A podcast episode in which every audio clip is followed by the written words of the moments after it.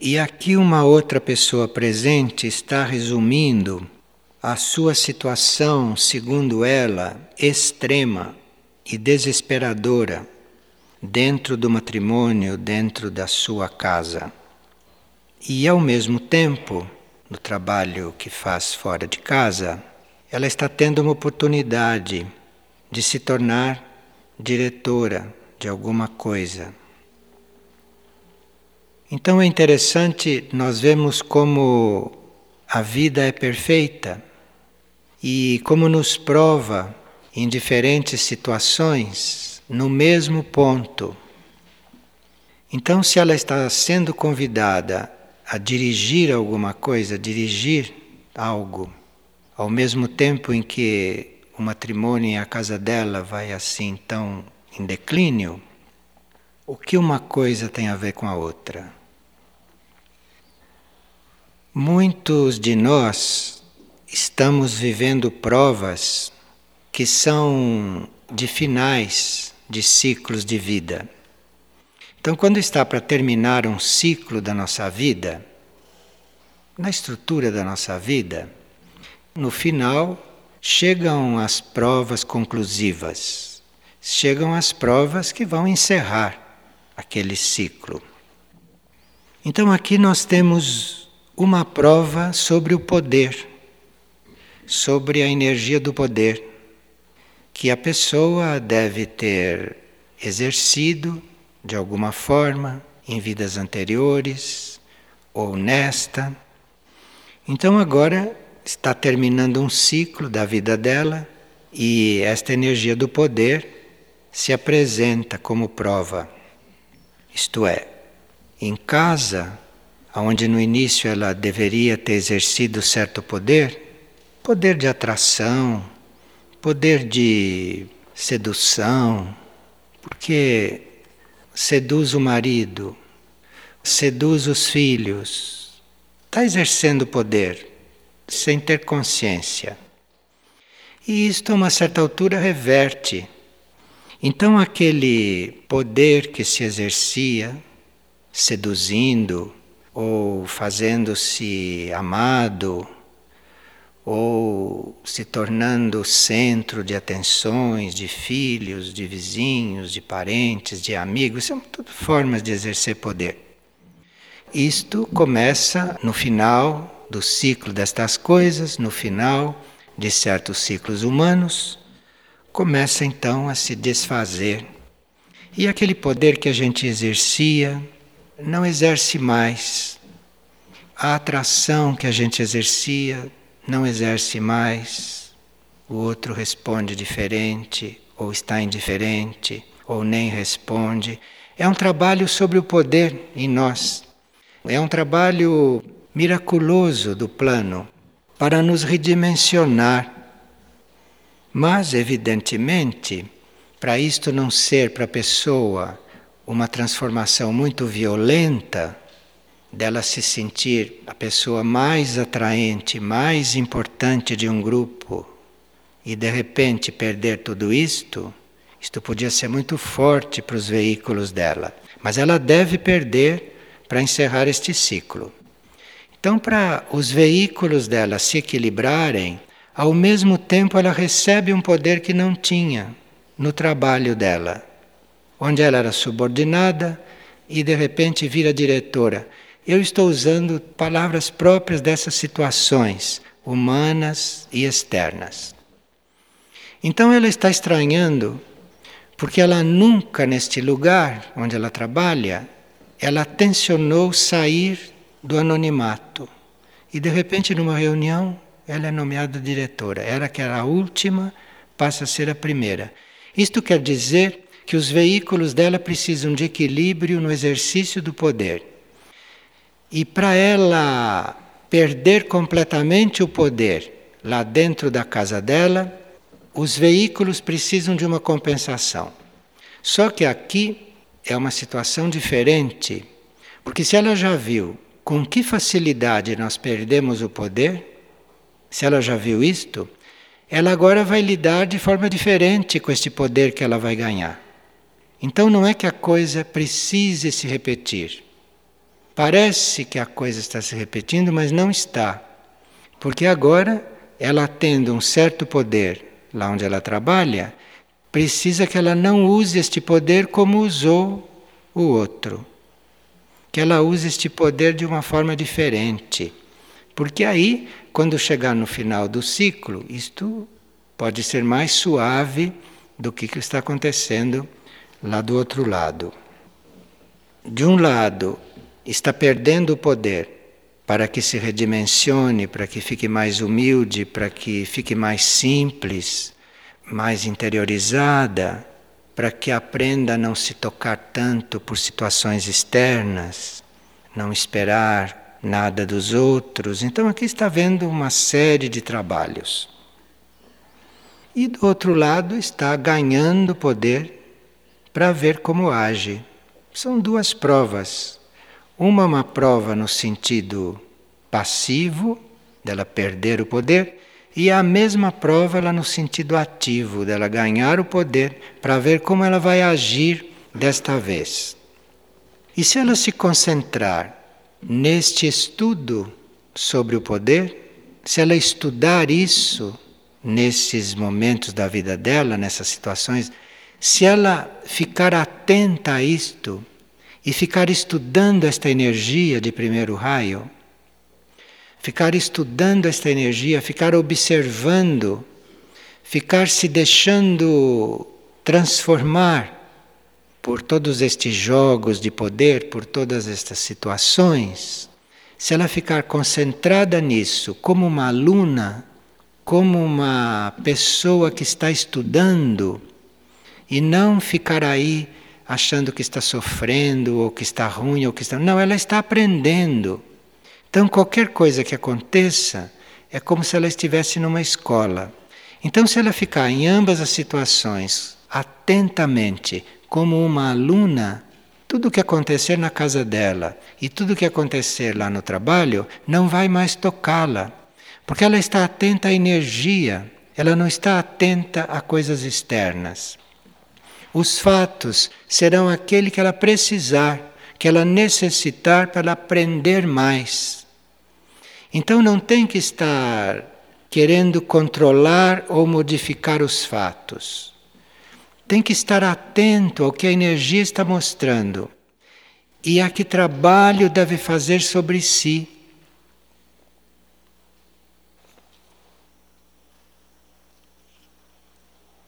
Nós tínhamos estudado uns dias antes as provas pelas quais nós passamos quando somos aspirantes espirituais ou quando estamos sendo provados para recebermos alguma incumbência, alguma tarefa da hierarquia espiritual.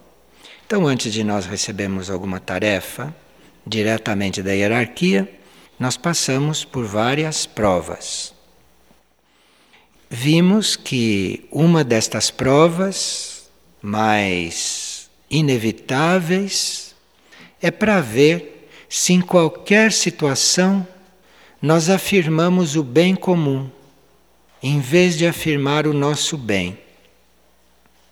E esta prova de afirmar o bem comum entra também enquanto a gente está indignado com alguma coisa. Porque, como ela diz aqui, nós estamos compreendendo a necessidade de tantas mudanças urgentes e estamos vendo que isto deve surgir do interior das pessoas. Porque senão o que adiantaria mudar? Se as pessoas não estão preparadas para as novas situações, o que, que adianta fazer uma mudança? Nada. Que é uma mudança externa, formal, tudo fica artificial, tudo perde o brilho, tudo perde a beleza, tudo perde a espontaneidade, perde o amor. Você pode sim fazer uma mudança porque quer, porque viu que deve fazer. Mas se aquilo não está pronto para mudar, se aquilo não está preparado para mudar, então você fica na sua indignação abnegada, equilibrada porque você está sob uma lei, você se viu que é necessária uma mudança urgente, será que aquilo é o bem de todos? Será que todos estão prontos para esta mudança? Ou é só você que está querendo esta mudança porque você precisaria desta mudança para o seu bem, para o seu próprio bem? Porque aí você trabalharia melhor, você serviria em melhores condições, para o seu próprio bem, você estaria mais afinada com os outros, porque se operaram aquelas mudanças. Mas acontece que aquilo ia ser um bem só para você. Para os outros não ia ser um bem, porque eles não estão vendo assim. Eles estão vendo de outro jeito. Ou há outros passos para dar antes desta mudança. Então, esta prova de afirmar o bem comum é muito clara nestas situações. E nisto entram outras provas, como por exemplo, você não fazer ameaças quando vê que não pode fazer a coisa. Você não tem que ameaçar, vou embora, ou não vou mais insistir, não vou mais cooperar. Tudo isso são ameaças. Então, você está passando por duas provas ao mesmo tempo, para ver se você fica aí paciente ou se você vai começar a fazer ameaças. Corre-se também o risco, nessas coisas de indignação, de se começar a murmurar, de se começar a lamentar, de se começar a fazer confidência para os outros, não é? Quando a gente está indignado, indignado aqui não é pejorativo. Indignado é você estar disposto a cumprir a lei. Então você está indignado, porque a lei não está sendo cumprida. Então, cuidado, não vá arranjar um confidente para começar a se queixar para ele. Dizer: olha tudo que eu estou passando. Coitado de mim. Vocês estão cansados de ver isso, né?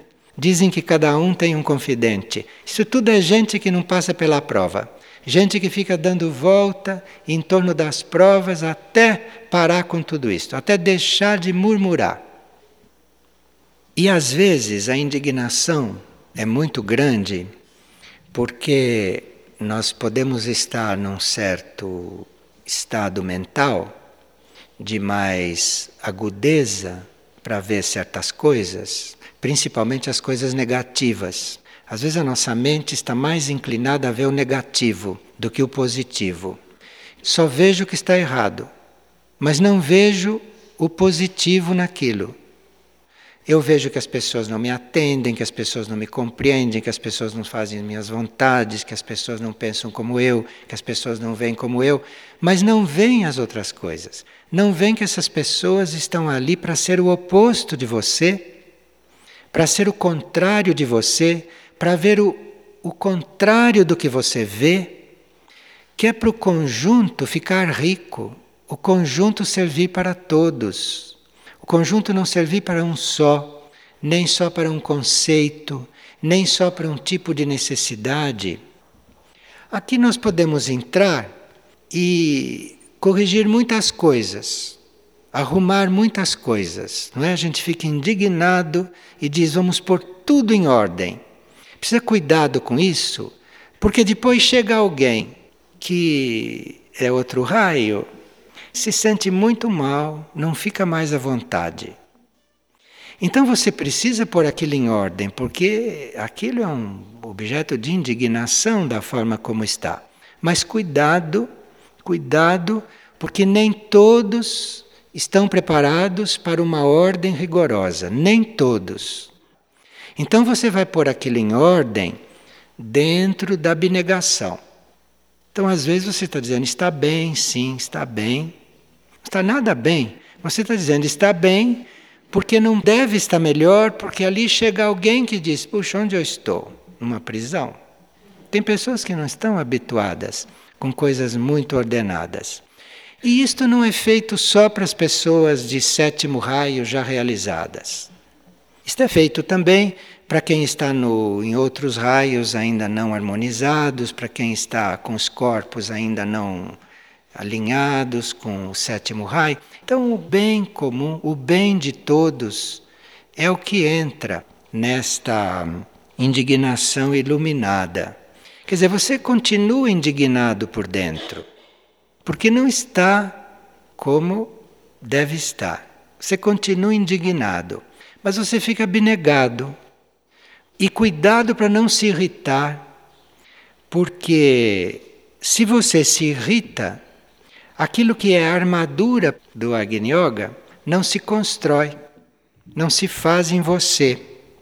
E essa armadura que só pode ser construída quando você aprende a arte de ficar indignado, porque neste planeta você não conhece outra coisa senão indignação, porque aqui não tem nada direito.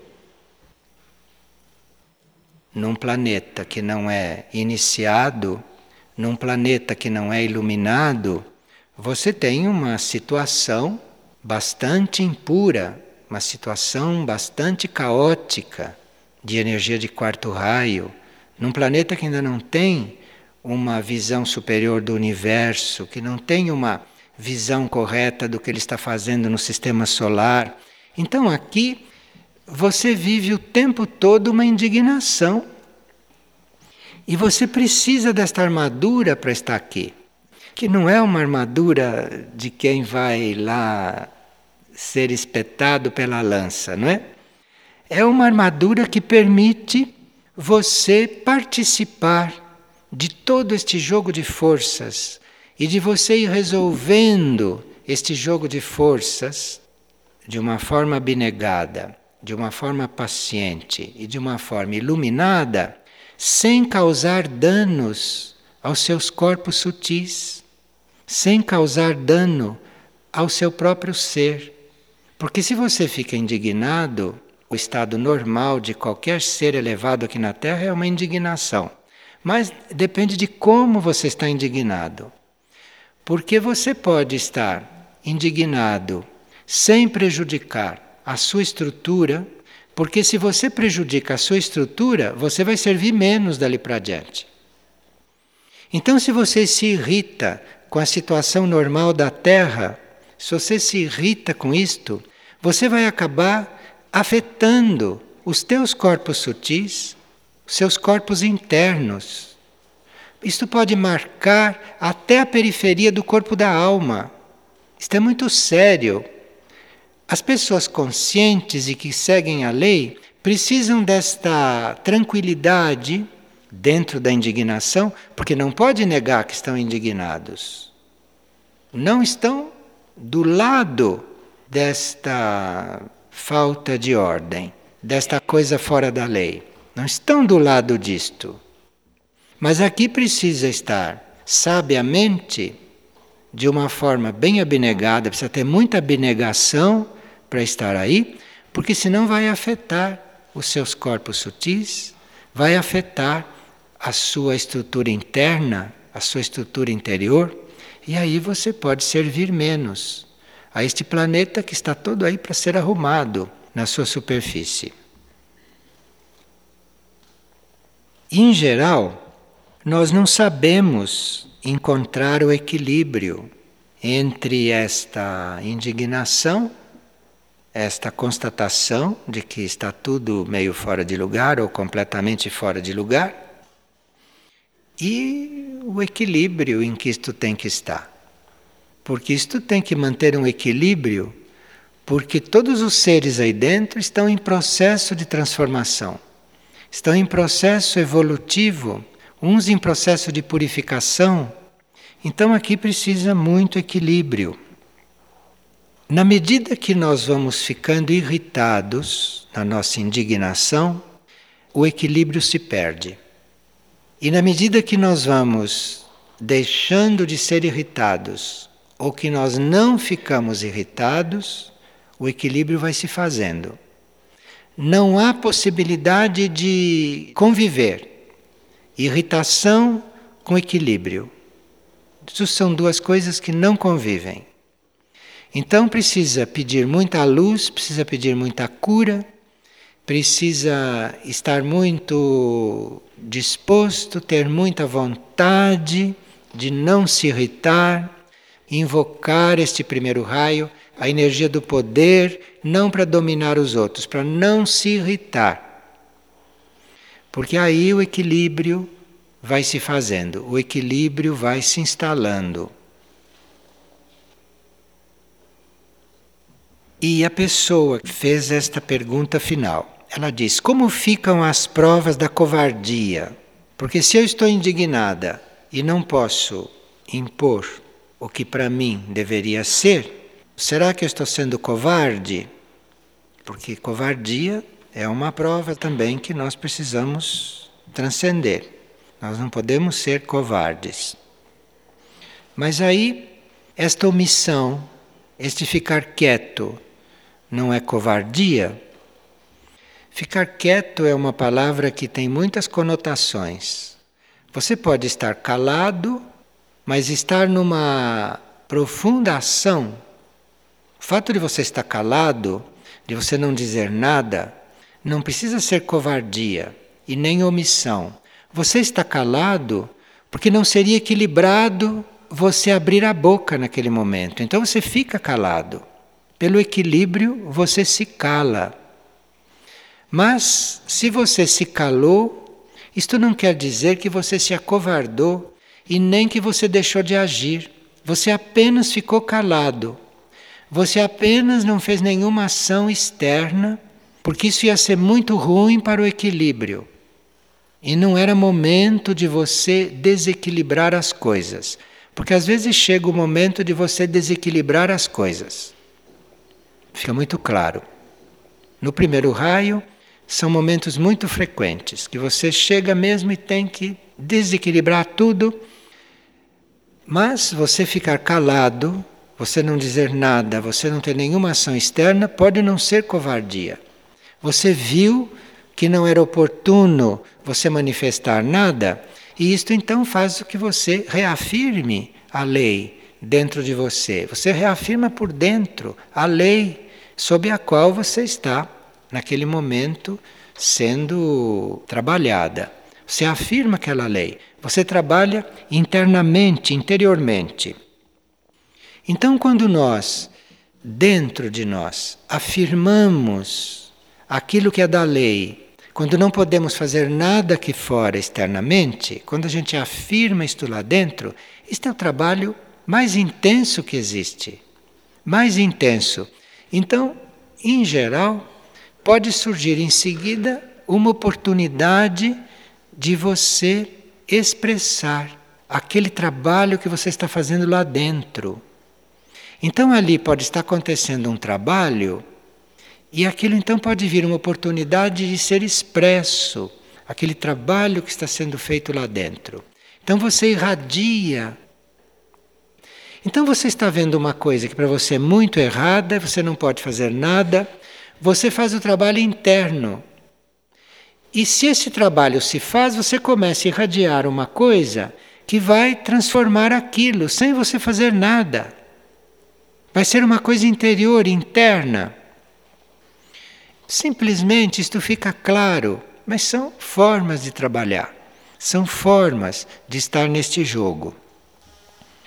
Agora, muitas vezes nós temos oportunidade de manifestar alguma coisa, uma ideia, uma sugestão, uma observação.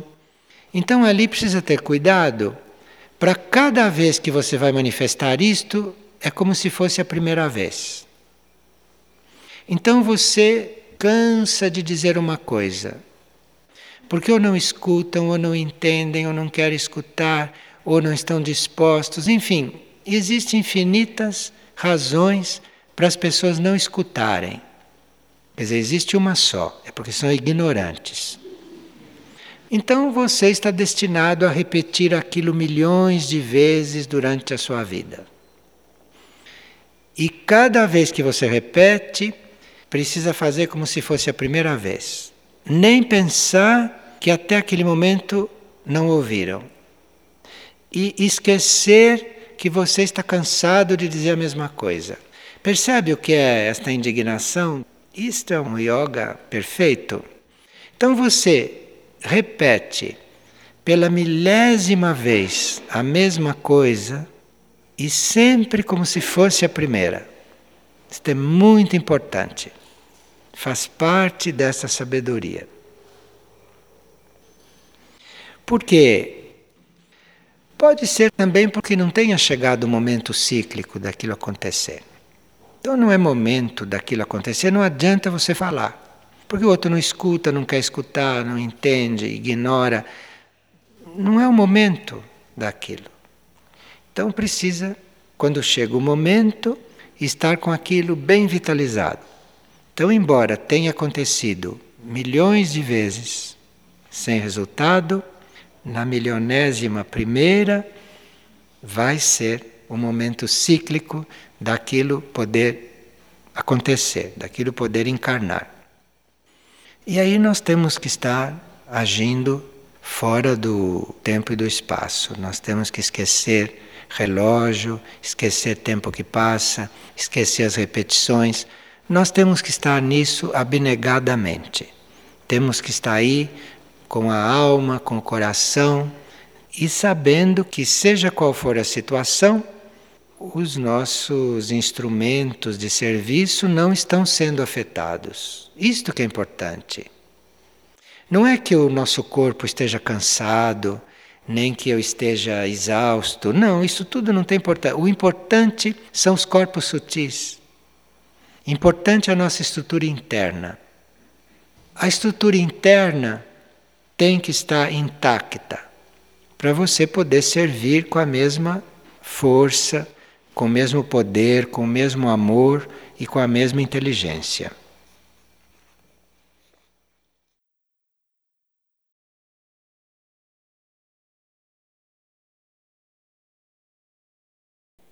Estão pedindo para que se fale sobre provas da alma. Quando nós falamos em provas da alma, nós nos referimos a almas que já são despertas para o seu caminho de reconhecimento da vida cósmica, da vida superior. Porque enquanto a alma está encarnada nesse estado de um ser humano normal, comum, a alma perde a memória da sua origem e a alma desconhece o seu rumo para planos mais elevados.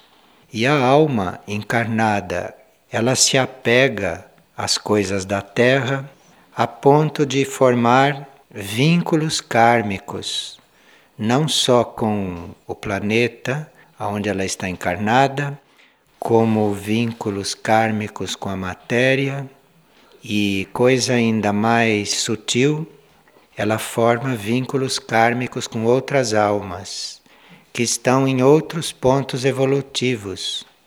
E aí a evolução da alma fica bastante dependente da evolução de uma outra. Quando ela já está desperta e quando ela já está consciente da sua verdadeira meta, que não é ficar fazendo laços aqui na Terra e nem desenvolvendo apenas uma trajetória material e terrestre, mas que é desenvolver trabalhos que são coligados com a hierarquia que trabalha na Terra e coligados com a intenção e com a consciência de um núcleo superior. A alma quando ela está desperta e ela está encarnada na Terra, então ela desenvolve trabalhos grupais, mas que são em consonância com o plano evolutivo para a Terra e com o plano evolutivo para a humanidade. E não fica encarnada em função de fazer vínculos e de criar laços e de viver em função das suas próprias tendências. Então, as provas destas almas que já despertaram e que já conhecem a sua meta e que já vivem em função de tarefas grupais em consonância com o plano, em consonância com a hierarquia, as provas da alma são aquelas que dizem respeito a ela conseguir controle sobre o ego que ela foi construindo durante as suas experiências anteriores. Então, enquanto a alma era inconsciente da sua meta, o ego foi sendo construído e ela foi alimentando isto. Ela foi fazendo as experiências aqui na Terra e na matéria em conjunto com este desenvolvimento do ego. Então, aqui, quando ela toma consciência, ela tem que aprender a controlar este ego. E as provas dela são nesse sentido são no sentido de dirigir este ego, fazer com que este ego, esses corpos, tenham uma vida, uma atuação condizente com o nível evolutivo da alma e com aquilo que a alma deve expressar. Aqui a alma é muito provada. Na sua trajetória, a alma constrói muitas coisas constrói inclusive relações, relacionamentos, constrói obras positivas, significativas. E uma das provas da alma, além de estar controlando este ego e controlando estes veículos que ela sempre desenvolveu, ela tem as provas no campo do apego a essas formas que ela cria. Para ela se desapegar destas formas, do próprio ego que ela criou e que ela ainda não absorveu, ele ainda está um pouco independente. E ela, para se desapegar deste ego, para ela se desapegar destes corpos, para ela se desapegar deste material e para se desapegar também do que ela faz, do que ela cria, por mais positivo que seja, ela necessita da luz da mônada ela necessita dos impulsos da mônada. E os impulsos que vêm da mônada são para ela uma prova, porque enquanto a tendência da alma é se apegar àquilo que é positivo, àquilo que é belo, àquilo que é bom, os impulsos da mônada são para se desapegar, porque a mônada está vendo uma trajetória maior, um outro rumo. A mônada está considerando uma evolução imaterial, uma evolução superior. E esses impulsos da mônada são uma vida completamente nova para a alma. Então a alma aqui passa por muitas provas para ela se adaptar a esta nova vida, a este novo rumo que não é na Terra, que não é onde a alma está encarnada, ou não é naquelas leis onde a alma está vivendo, mas são leis e são perspectivas fora desta terra. Então, isto para a alma é um pouco delicado. A alma, enquanto cria, enquanto lida com o ego, a qualidade mais desenvolvida dela é a da atividade. É este terceiro raio. Ela tem muito desenvolvido esse terceiro raio da atividade, da criatividade, e tem menos desenvolvido o segundo e menos desenvolvido o primeiro.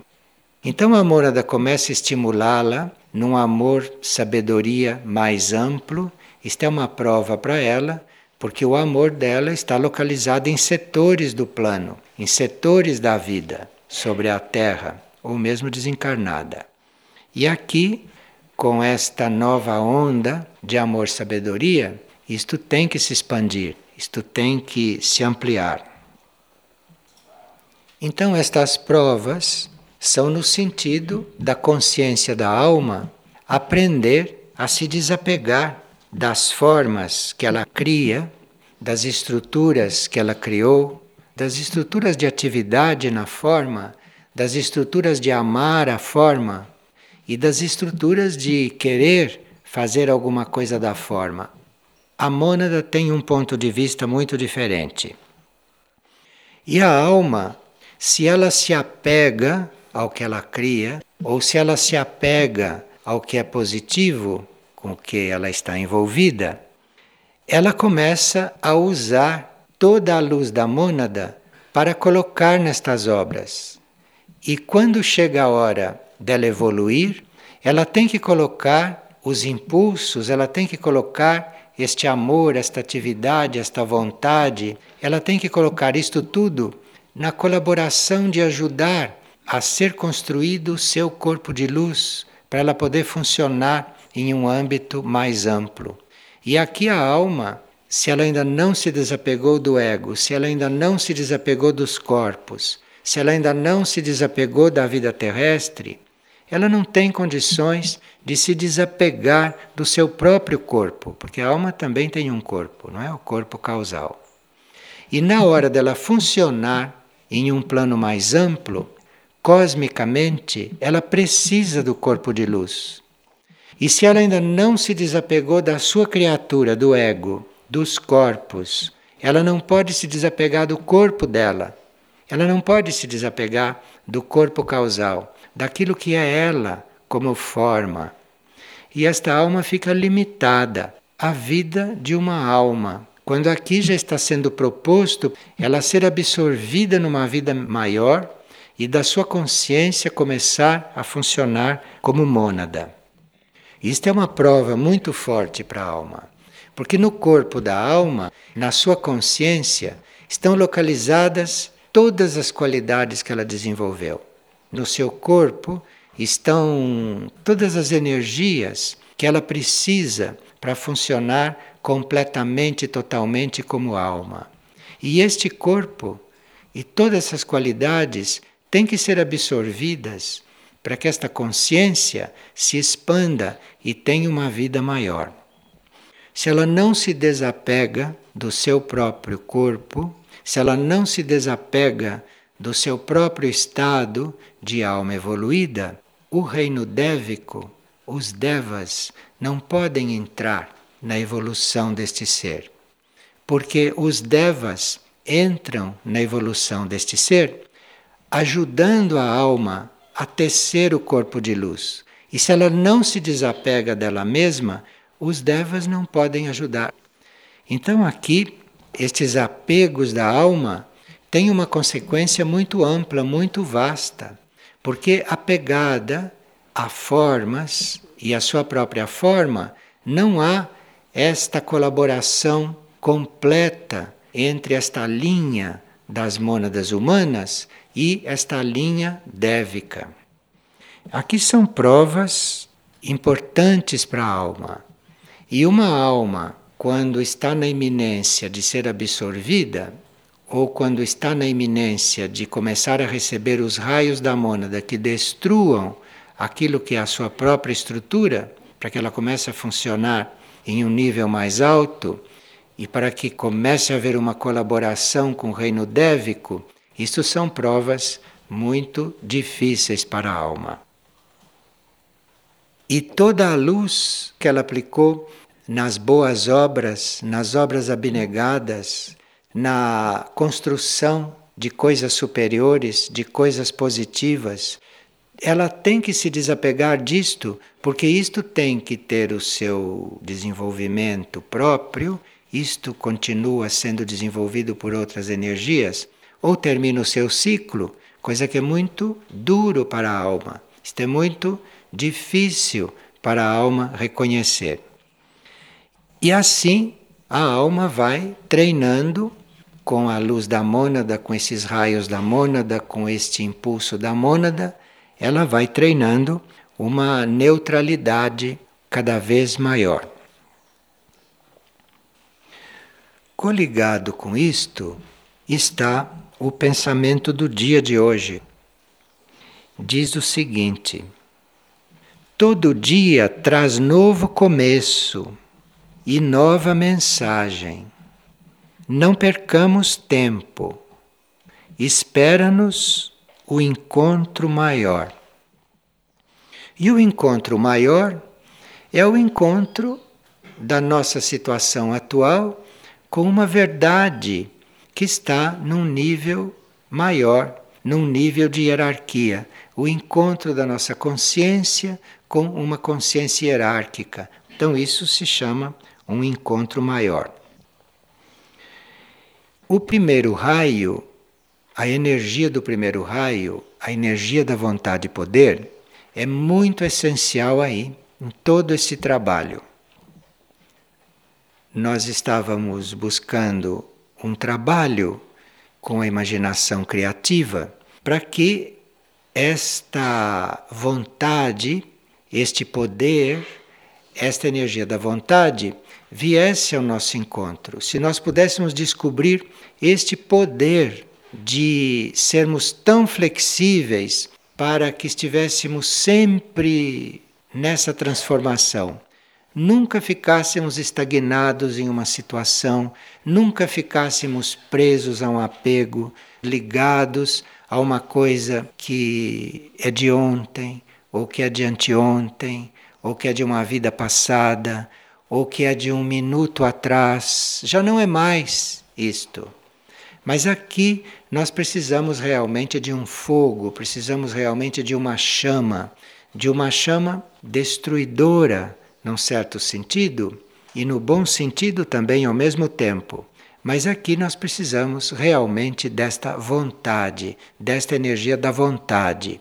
Sem este raio, sem esta energia da vontade e poder, não se sai desses estados, os quais a alma também tem que se desapegar.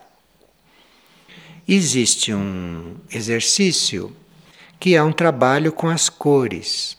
Vamos imaginando esta cor prateada, desde que nós saibamos que ela, como cor, como vibração, está simbolizando a nossa capacidade de conseguir esta vontade, de conseguir este poder, de largar tudo, de abandonar tudo, de romper internamente, interiormente, em nível interno, que é para que as mudanças possam ser feitas depois em todos os níveis.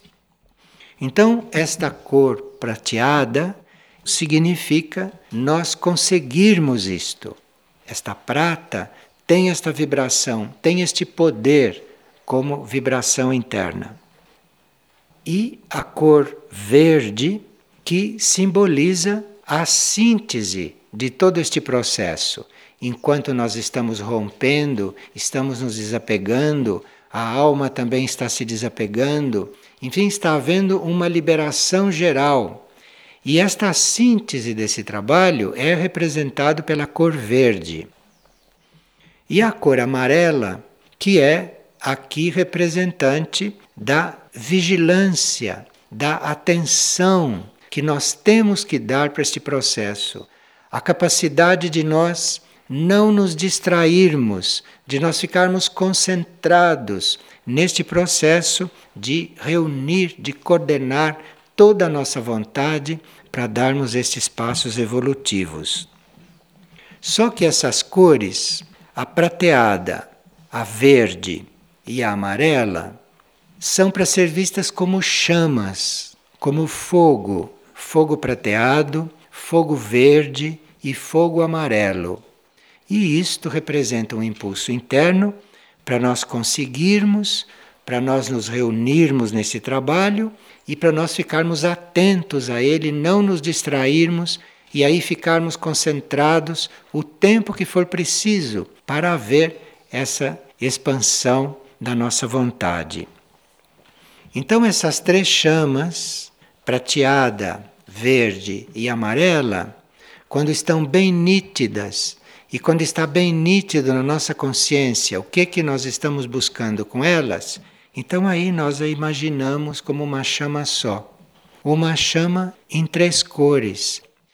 E chegado nesta chama tricolor, nesta chama única, mas que é feita destas três, então aí nós reafirmamos a nossa vontade de conseguir isto, a nossa intenção de reunir todo este processo numa coisa só bem concentrada e numa vigilância de não nos deixarmos dispersar. É um trabalho que nós podemos fazer como personalidade, como mente, como ego, como intenção, para auxiliar na liberação da alma dos seus próprios vínculos. A natureza das almas, a natureza das personalidades é a atividade e é o amor. Mas este poder, esta vontade, esta decisão, esta síntese, isto não é natural nesta etapa do desenvolvimento desse sistema solar. Por isso é que se está se dando esse exercício das chamas para ir antecipando esta energia, para ir antecipando estas possibilidades em nível mental e em nível da personalidade. E isto abre muitos caminhos para o trabalho da alma sobre os corpos e para o trabalho da alma sobre o ego. Agora, estas chamas, claro que são curativas. Aqui nós teríamos que fazer a ressalva que a cor prateada como vibração, a cor verde e a cor amarela, tem outros significados, tem outros usos e há quem conheça a vibração destas cores sob outros pontos de vista. Mas aqui, isto visualizado como chama e depois como três chamas numa só, isto entra num outro âmbito destas cores, isto entra num outro âmbito deste conjunto vibratório. E aí, o prateado, o verde e o amarelo, que em outros momentos ou em outras circunstâncias significariam e trariam outras energias, aqui, com toda esta intenção de ser decidido, com esta intenção de invocar esta energia de poder e de força, no sentido espiritual, estas cores aqui têm um outro significado, têm uma outra energia. E que pode, dentro do nosso ser, suscitar muita criação de energias nesse sentido, da energia do conseguimento, da energia da síntese e da energia desta concentração poderosa na nossa intenção.